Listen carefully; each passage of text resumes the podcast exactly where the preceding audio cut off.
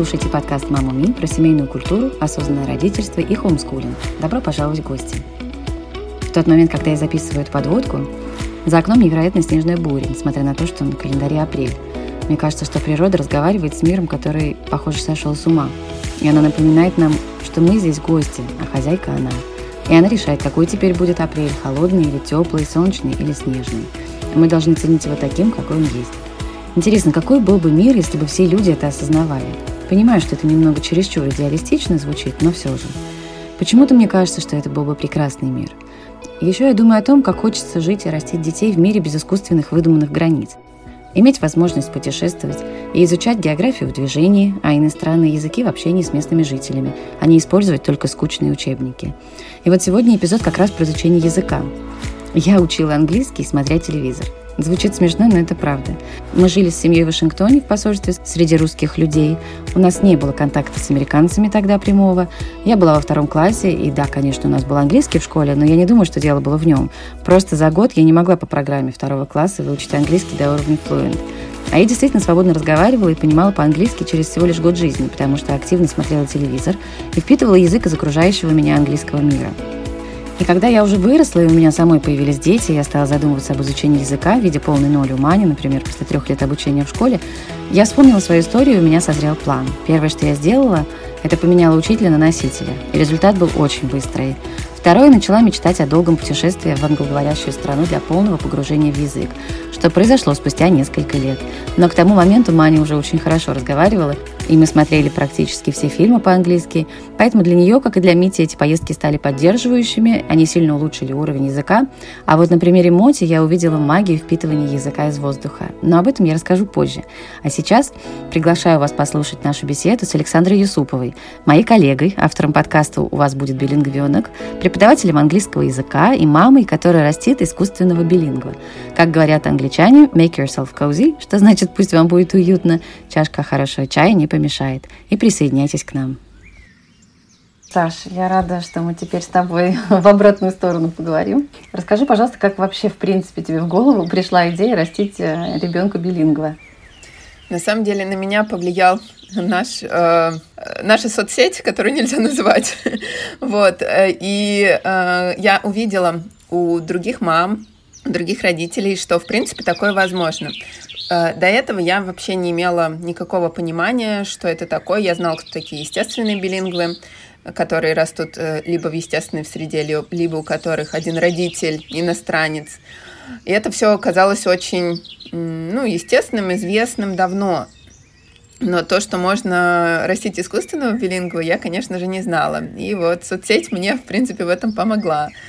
А, увидела я это, как мне показалось, достаточно поздно. То есть, когда Роме, а, моему сыну, было уже полтора года, и в тот момент мне показалось, что поезд ушел, потому что, насколько я почитала, все начинали вводить иностранный язык вообще с рождения. Кто-то там э, использовал какие-то курсы для новорожденных, newborn, Э, чтобы вводить этот язык, уже были какие-то потешки, массажики с английским, а я такая до, полтора, до полутора лет проговорила с ребенком на русском, и тут обо всем об этом узнала. И я как преподаватель английского думала, ой, а я, у меня же такое свойство характера, я люблю быть первой во всем. Я думаю, ой, нет, надо, надо срочно ноги в руки и э, все это изучить, всем этим заняться. И вот таким образом, по сути, с бухты-барахты, по сути, э, мы начали с Good Morning и сразу взяли часть дня на английском языке, потом половину дня, и потом я полностью перешла на английский с сыном. Наверное, через месяц уже все это выстроилось. Первые две недели было очень тяжело, потому что сын он как бы очень удивился. А, но, несмотря на это, в таком возрасте у них эм, есть такое ощущение интонации, то есть по, по любой интонации он воспринимал абсолютно нормально то, что я говорю. А, но, тем не менее, он понимал, что язык кажется какой-то другой. Да, кстати, мой сын на тот момент не разговаривал еще, то есть мама, папа и, и все. И мы, в принципе, вступили на эту дорожку искусственного билингвизма. У нас сейчас общение происходит в семье, э, четкое разделение есть. Я на английском общаюсь с сыном, а папа общается на русском, и все остальные на русском. То есть русского у него очень и очень много. Скажи, пожалуйста, как тебе это удается? Какой-то вот период переходный был, когда ты, знаешь, понимал, что тебе это тяжело? Ну вот я говорю, самые-самые тяжелые это были первые две недели, когда ты, в принципе, решаешься все это сделать и не понимаешь как. И ты сталкиваешься с про- такими проблемами, с которыми ты как бы не был готов столкнуться, потому что ты думаешь, так, ну я преподаватель, я лингвист, я учу язык уже не знаю сколько я учу языку других людей. И тут э, ты сталкиваешься с тем, что ты не знаешь каких-то базовых вещей на иностранном языке. Ты не знаешь, как сказать там, а, дай поправлю тебе волосы, да, там, или волосы лезут в глаза, там, ну, то есть как-то дословно ты понимаешь, что перевести это нельзя. Нужно искать какую-то альтернативу. А ты ее не знаешь, приходится лезть в словарь. И э, самым сложным для меня был вот, наверное, первый год, э, когда я ходила просто с телефоном всегда и везде.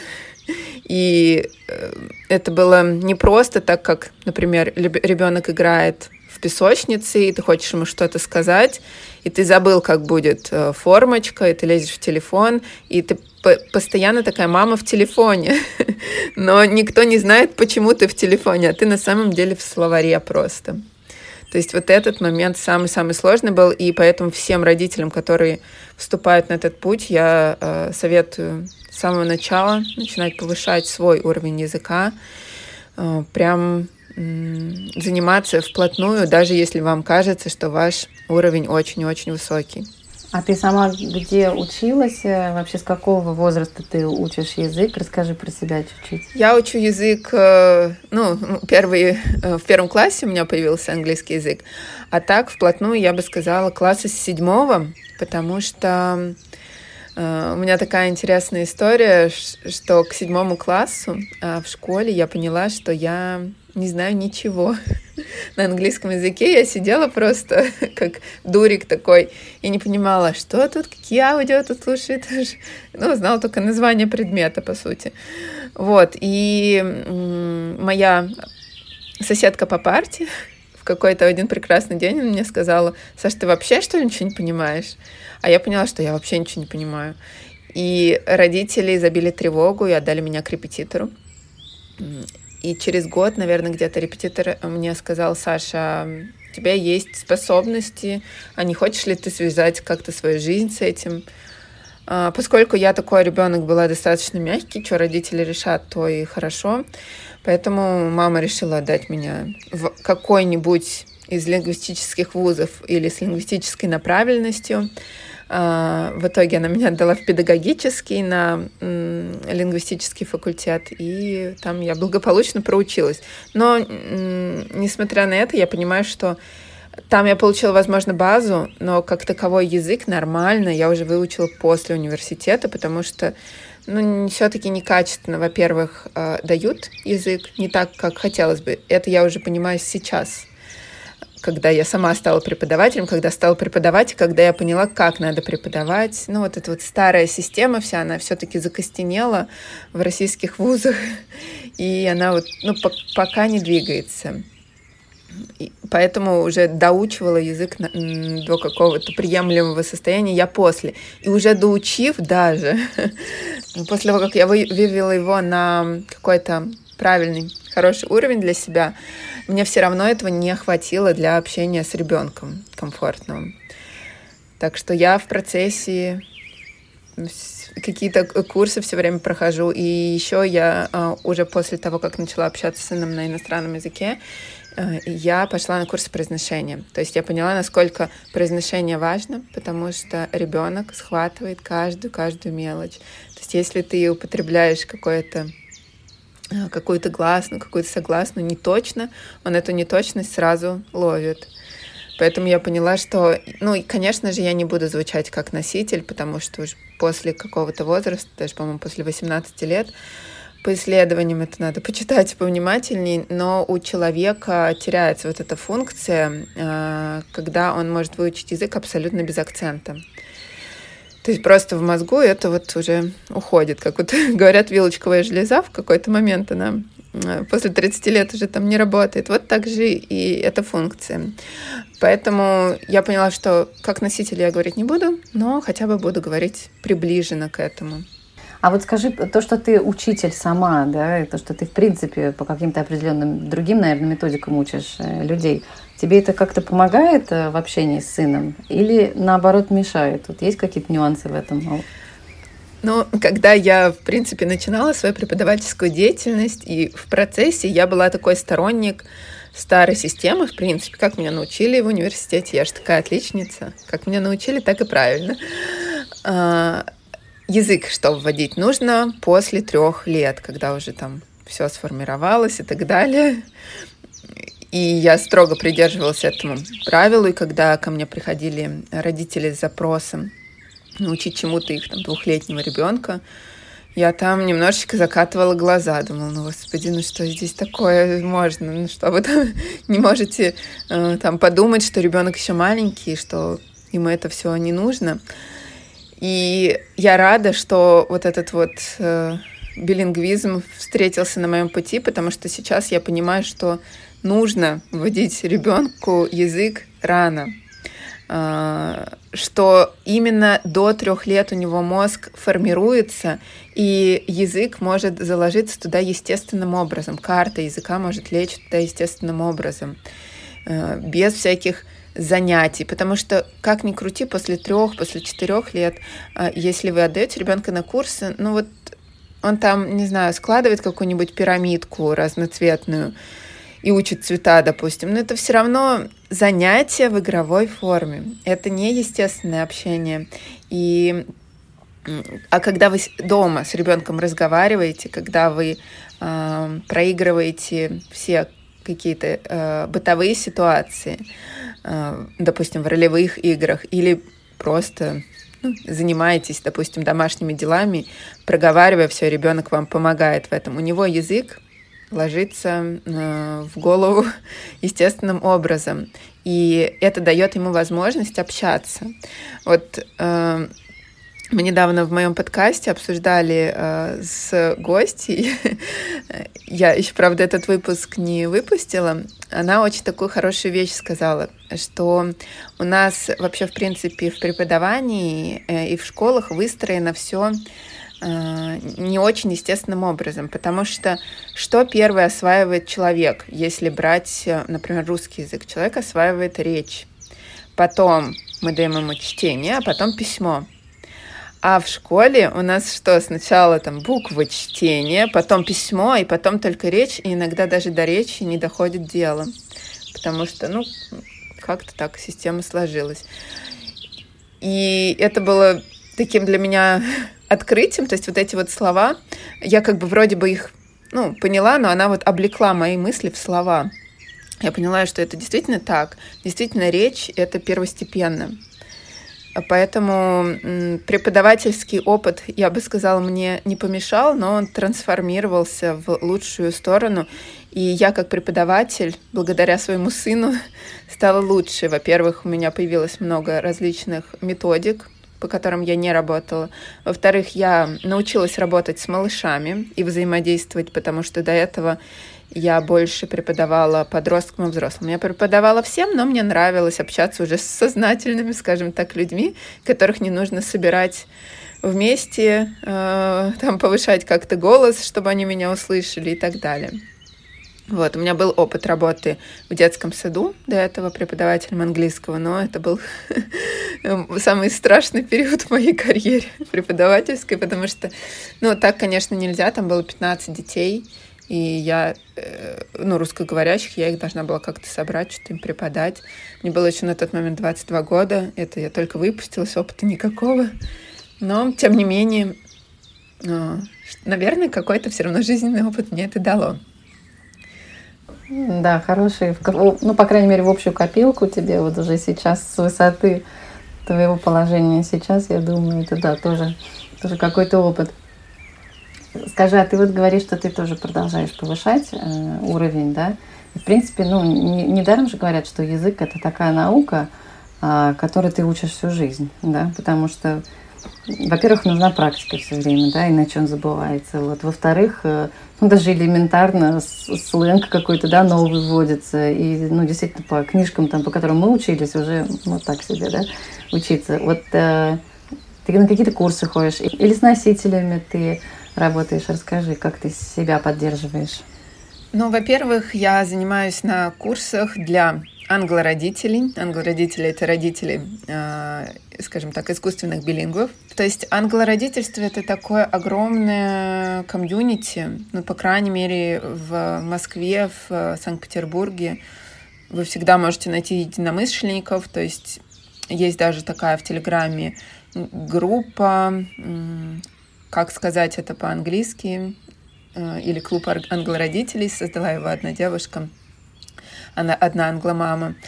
Э, и там нас человек, по-моему, ну, больше, больше полутора тысяч, я уже там не помню.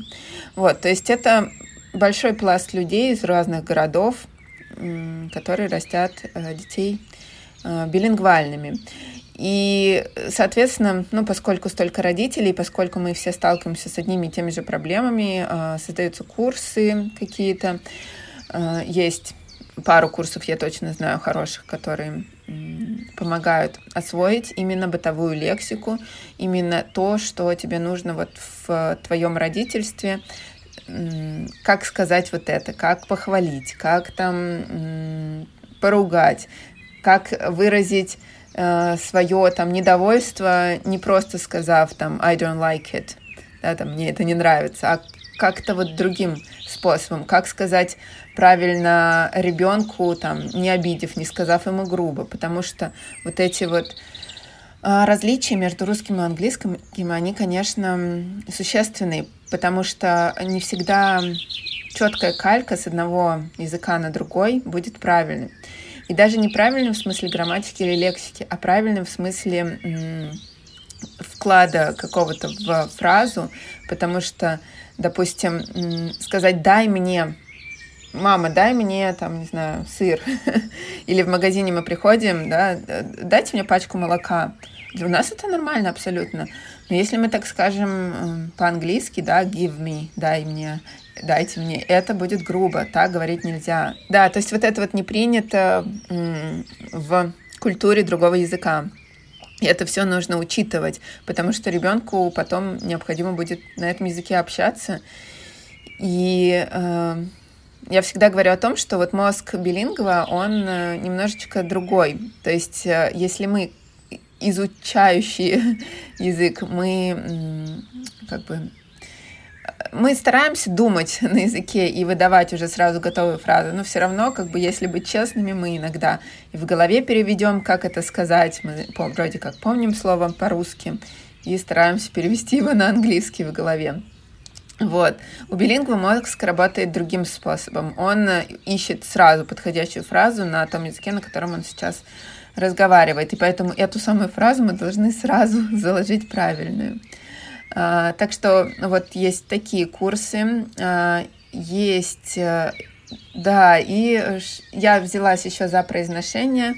А, сначала я пошла, ну, в принципе, и продолжаю заниматься в группе по произношению у американского преподавателя.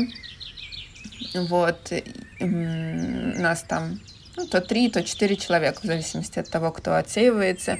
Очень мне нравится, то есть э, все очень как бы э, доступно доносится, много практики, много практики дается на дом. Ну и плюс я еще по практи э, практике произношения сама э, делаю упражнения по технике shadowing.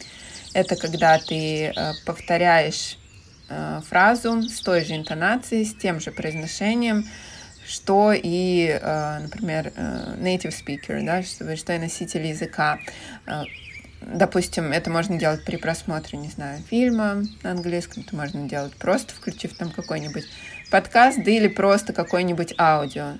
Стараться полностью скопировать произношение и интонацию. Вот, потому что, как мне сказала моя преподавательница, эм, русскоязычных их видно по интонации. То есть у тебя может быть э, индивидуальное какое-то правильное произношение, э, но если у тебя неправильная интонация, то тебе сразу видно. А думала ли ты про второй язык? Ну, то есть, получается, третий, да, еще вводить какой-то, да? Ну, третий, я да. имею в виду, второй иностранный, um, да. Да, я думала об этом, и я думала ввести ему испанский, потому что испанский — это мой, так скажем, третий язык, но в какой-то момент он стал вторым. Я э, преподавала испанский, сейчас, в принципе, я тоже могу взять э, каких-то нулевок э, на занятия испанским языком, но, тем не менее, он, конечно же, у меня слабее, чем английский.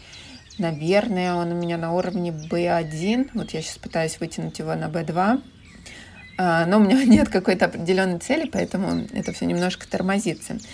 И поскольку у меня это второй язык, я решила и сыну его ввести, но на самом деле я так и не собралась. Потому что я поняла, что распыляться еще на один язык – это непозволительная роскошь для меня, как для работающего родителя. А, потому что получается так, что я там проснулись, мы с ним утром поговорили по-английски, я ушла на целый день на работу, он остался с русскоязычной бабушкой, я пришла вечером, мы поговорили по-английски, но, э, знаешь, это поговорили по-английски в стиле за столом все русские, и я не перехожу на э, русский, я говорю с ним по-английски. И то есть вот эта вот мешанина из языков получается. А, если есть возможность этого избежать, я всегда советую этого избегать, но если я не буду делать так, у нас английского вообще не будет. Поэтому это мой был выбор. И куда всовывать еще испанский от меня, я не видела. Я решила дать его преподавателю, уже договорилась, но э, преподавателю своему. но, в общем, так у нас не сложилось. То кто-то болел, то еще что-то. У нее тоже маленький ребенок. И сейчас, сейчас Роме 3, 3 и 4. Я решила э, немножко повременить с этим, потому, с этим, потому что у нас э, на горизонте замаячил переезд э, в другую страну, и, возможно, основным языком там будет французский. И это значит, что мой ребенок э, ну, как бы вынужден будет говорить на французском языке, то есть Наверняка э, это будет школа, это будет какой-то детский сад, в котором французский, даже если не будет основным, как английский, моя цель найти, где французский не будет основным, потому что я французский не знаю, и мне не хочется с ним сталкиваться, если честно. Вот, но э, если это неизбежно, я хочу, чтобы он был как бы прилагаемым. Может быть, не, не стоит торопиться, все-таки какое-то время нужно для погружения первого языка? Я так не считаю, потому что первый язык, он ложится естественным образом. То есть для него это не обучение.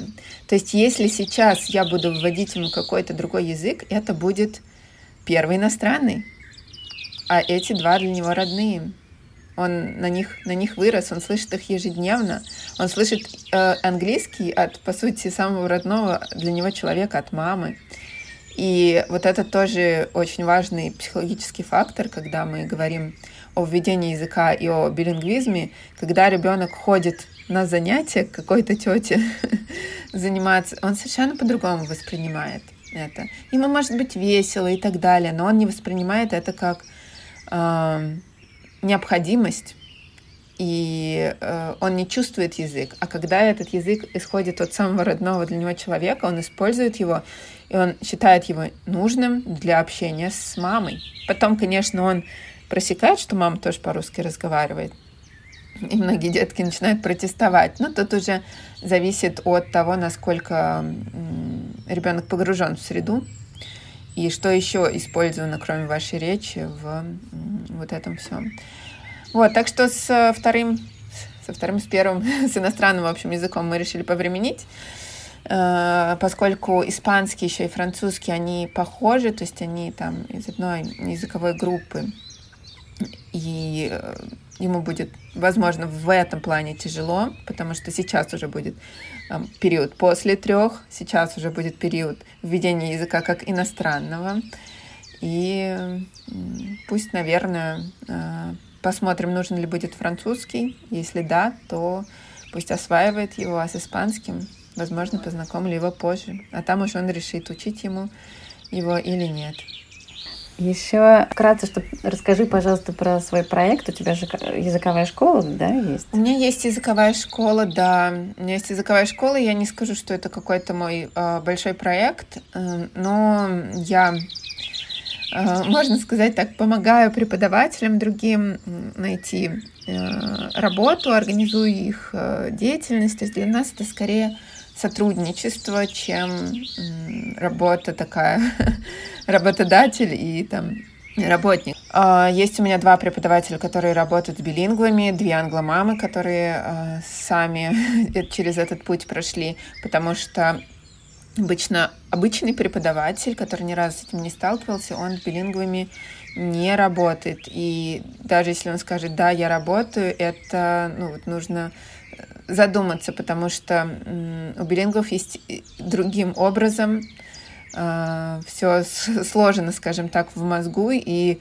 ну, либо только господи, native speaker, да, есть либо только носитель э, может хорошо воспринимать общение с билингвом, либо уже англомама, англородитель, который прошел через это все. Э, ну вот и таким образом мы организуемся. Соответственно, я организую весь, э, скажем так, быт в проекте. Я сама тоже преподаю. Э, вот я стараюсь брать очень мало учеников, то есть для меня там не больше трех учеников в день. Это прям в последнее время я себе сделала такую установку, чтобы у меня было силы на себя, на семью, чтобы я не погрузилась в работу полностью. Вот, и плюс еще у меня началась работа над подкастом, который тоже, как оказалось, занимает просто огромное количество времени. Мой подкаст про билингвизм, он называется «У вас будет билингвенок».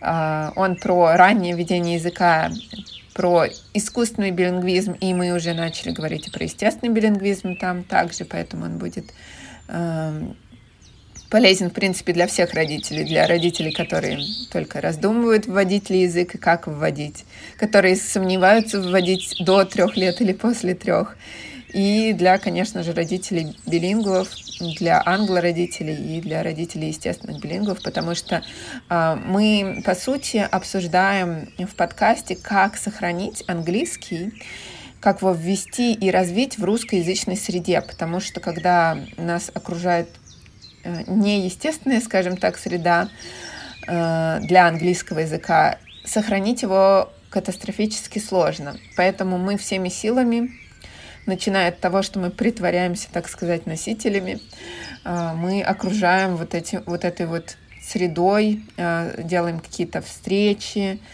Э, какие-то там встречи, клубы по интересам организуем, да, родилось много курсов там из этого, курсов также для детей.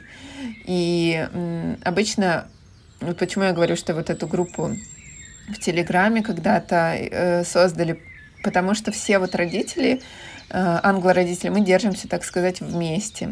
И из этого рождается такое большое комьюнити. Вот, и я э, надеюсь, что через подкаст комьюнити будет также собираться, приумножаться, потому что люди друг о друге узнают из разных площадок. Вот, и сейчас еще с закрытием многих соцсетей э, стало очень удобно общаться на каких-то других э, альтернативных площадках. И для меня подкаст — это особое взаимодействие с аудиторией, Э, какое-то особо теплое.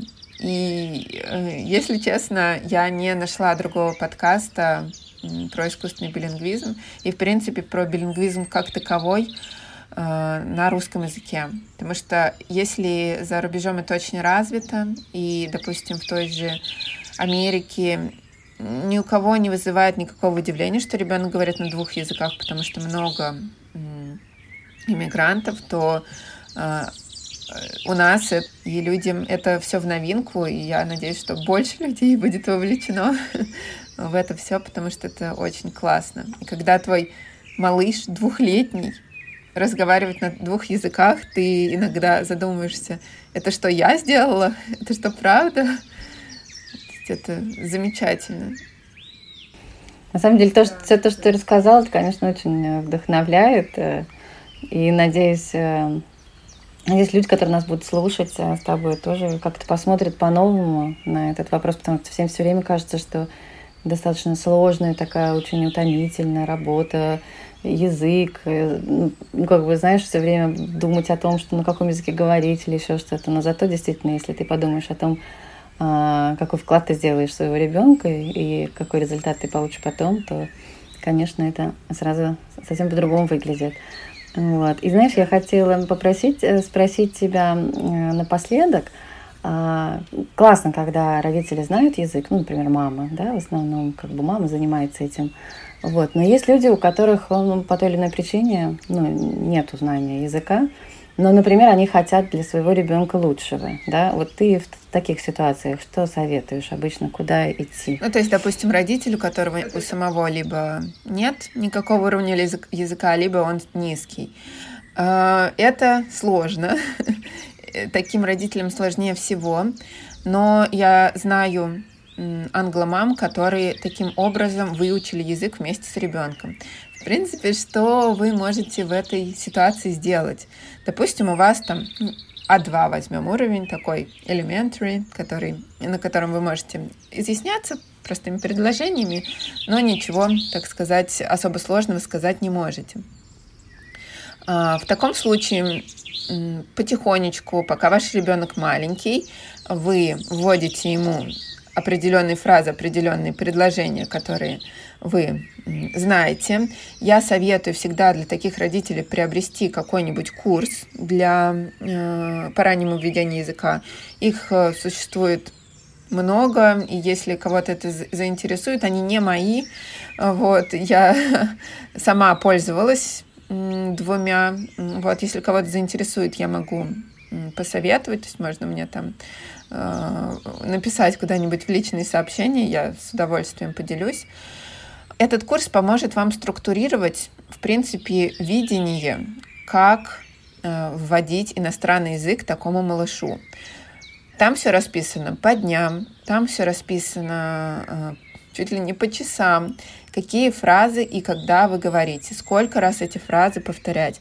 Обычно э, родители, которые начинают заниматься по этим курсам, они сначала всему строго следуют, а потом у них в голове складывается картинка, как это все нужно прорабатывать.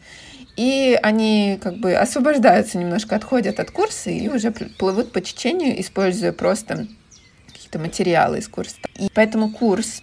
И второй момент э, повышать свой уровень, просто бежать и повышать свой уровень. Э, и именно здесь нужно будет прям пахать, потому что я другое слово никакое не скажу, потому что нужно будет это делать очень быстро и очень качественно. То есть это, можете выбрать любое, там, не знаю, занятие преподавателем, занятие самостоятельно, кому как комфортно, но заниматься языком нужно будет обязательно. Потому что дети развиваются с такой скоростью, с которой мы не рассчитывали. Я со своим высоким уровнем языка, у меня C1, я думала, ну там я все знаю, все там это, все сложится, все хорошо. Но сейчас я замечаю, что ребенок требует уже от меня тот уровень языка, а, которого у меня нет, уровень языка носителя. И, конечно же, я повышаю свой э, уровень ежедневно, потому что без этого никуда. И к этому нужно быть готовым э, любым родителям, как э, родителям с низким уровнем, так и родителям с высоким уровнем. Э, что это такой огромный забег, э, там, ну, не знаю, до 18 лет точно вы будете этим всем заниматься. И вожжи ослаблять будет нельзя. То есть если вы уже вступили на тропинку билингвизма, вам нужно будет это все поддерживать. Мне очень э, нравится это. Знаешь почему? Потому что вообще любой повод э, использовать для того, чтобы расти самому, да, это хорошая жизненная философия. Особенно когда это не просто повод, да, а будущее твоих детей. Это вдвойне, мне кажется, мотивация должна быть повышенной, и, э, и это того стоит очень сильно. Надеюсь, вы, как и я, вдохновились начать интегрировать иностранный язык в свою повседневную жизнь. Ну, кто как может, понемногу. Ссылку на социальные сети Саши и ее подкаст я оставлю в комментариях к эпизоду. Обязательно подпишитесь на Сашу, потому что в скором времени у нее выйдет эпизод со мной, где я как раз более подробно расскажу про мотель и его погружение в язык. Спасибо, что слушаете. До встречи.